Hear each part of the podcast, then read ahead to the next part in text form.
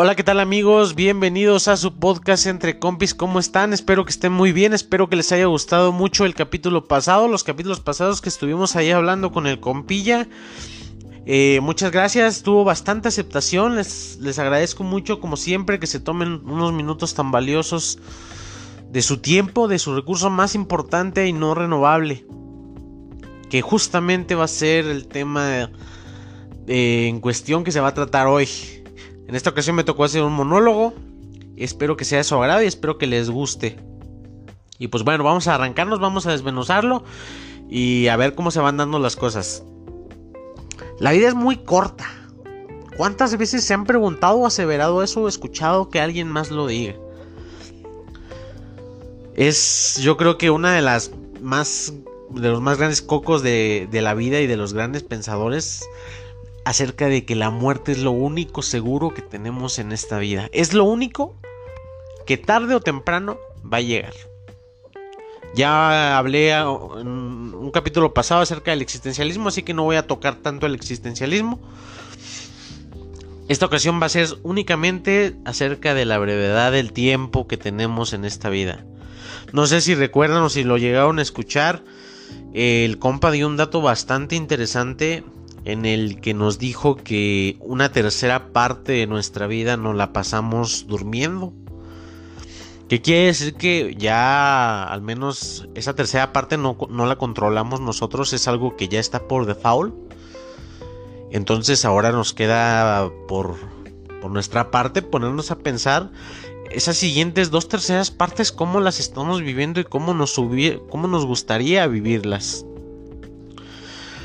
Y bueno, todo surge en, la perspectiva de que hace poco leí un libro que me hizo ruido en la cabeza, que me encantó.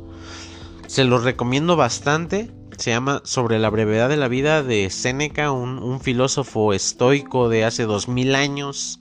Fíjense, hace dos mil años. Te hace a veces pensar la inmensidad ¿no? de la existencia del universo. Son, son teorías, aseveraciones y pensamientos que se hicieron hace 2000 años y que siguen siendo vigentes hasta el día de hoy. Seneca, al, precisamente ver que la mayoría de las personas se quejaban de que no tenían tiempo en su vida o que vivían con el constante temor de que la muerte llegara, se puso a reflexionar y se puso a pensar. Recordemos que es uno de los más grandes pensadores de la época. Y se puso a pensar, ¿por qué la vida es demasiado corta? Según Seneca, la vida no es demasiado corta, sino que se desperdicia la mayoría de tiempo en ella. ¿A qué se refiere con esto? ¿Cuántas veces, cuánto tiempo no has desperdiciado conviviendo con personas que, que no te caen bien, que no les agradas, que no te agradan a ti, que te critican, que te juzgan, todo ese tiempo que le inviertes a esas personas no te has puesto a pensar que pudiese ser el último momento de tu vida o el último día de tu vida. El tiempo lo malgastamos como si, como si fuese infinito. Seneca dice que normalmente el ser humano para la fortuna suele ser muy muy avaricioso, pero para lo único para lo que quizás sea justificada la avaricia, que es el tiempo, el ser humano suele ser muy, muy generoso. ¿Cuántas horas de nuestro día malgastamos en cosas insignificantes que no van a realmente causar una significancia importante en nuestra vida? Que no van a tener trascendencia ni siquiera en un recuerdo importante para nuestra vida.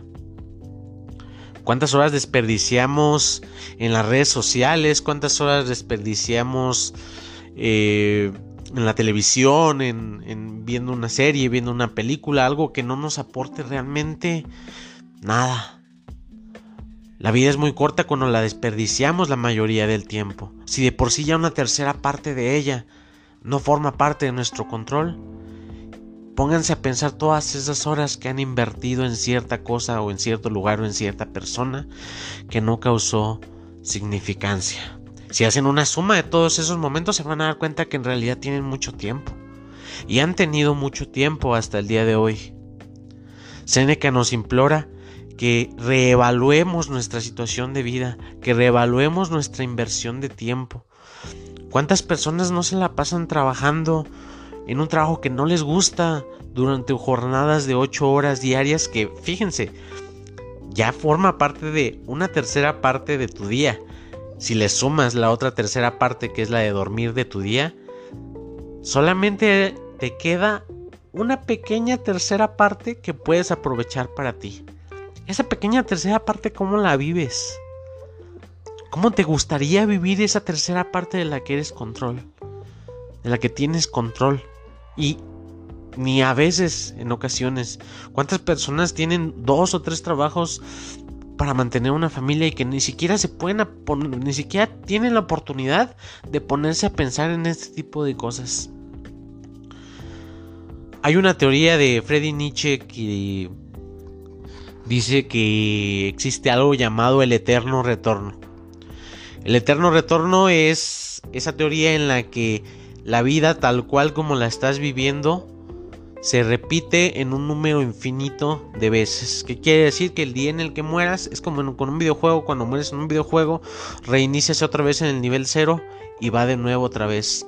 Pero, a diferencia de un videojuego, la vida la vuelves a vivir exactamente igual una infinidad de veces. Eso que estás haciendo justamente ahorita lo vas a vivir un número infinito de veces según Nietzsche.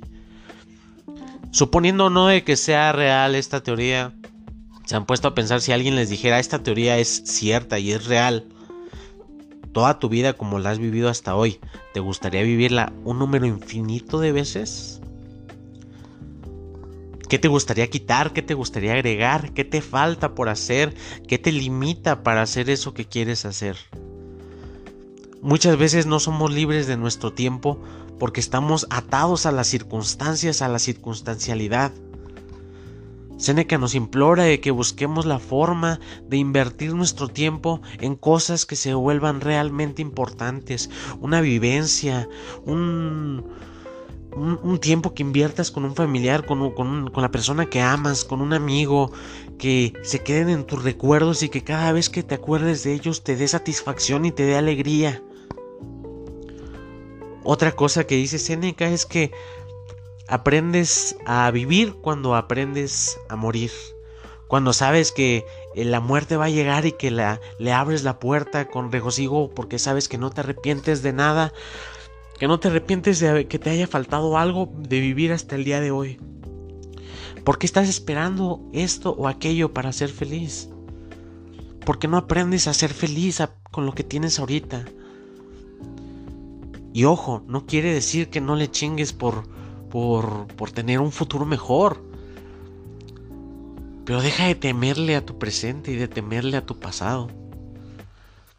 Aprende de tu pasado para que aprendas a vivir tu presente y, deja de tener, y dejes de tenerle miedo al, al futuro.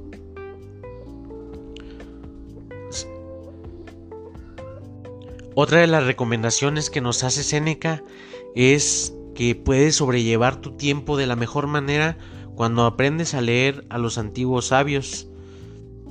Los antiguos sabios te plasman a través de un libro lecciones que a ellos les tocó toda una vida aprender. Por ejemplo, esta reflexión que nos hace Seneca en su libro de la brevedad de la vida es una reflexión que a él le tomó años y que nos la está plasmando en ese libro para que nosotros reflexionemos acerca de ella. Y que cuando llegue el hecho de nuestra muerte, no volteemos y digamos, ¿por qué? ¿Por qué me voy de mi vida justo ahorita si me faltan tantas cosas por vivir? Así que según Seneca, la mejor forma de invertir tu tiempo es leyendo a los antiguos sabios. Porque aprendes lecciones que a ellos les tocó, les tomó años aprender. Tienes que hacer de cuenta como si el, tu tiempo fuese un dinero que vas a invertir en un negocio. Cuando inviertes dinero en un negocio es porque sabes que va a dar frutos. Siempre puedes recuperar 100 o 200 pesos pero una hora jamás. La idea de Seneca es que te hagas consciente de qué tan importante es el recurso de tu tiempo. Que es más importante que cualquier otro recurso que tengas o que desees en estos momentos.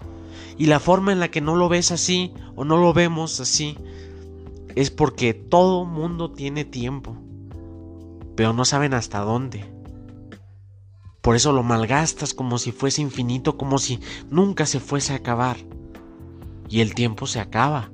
Por eso es tu recurso más importante y no renovable. Los invito a que reflexionen, a que se pongan a pensar cómo han vivido su vida hasta el día de hoy.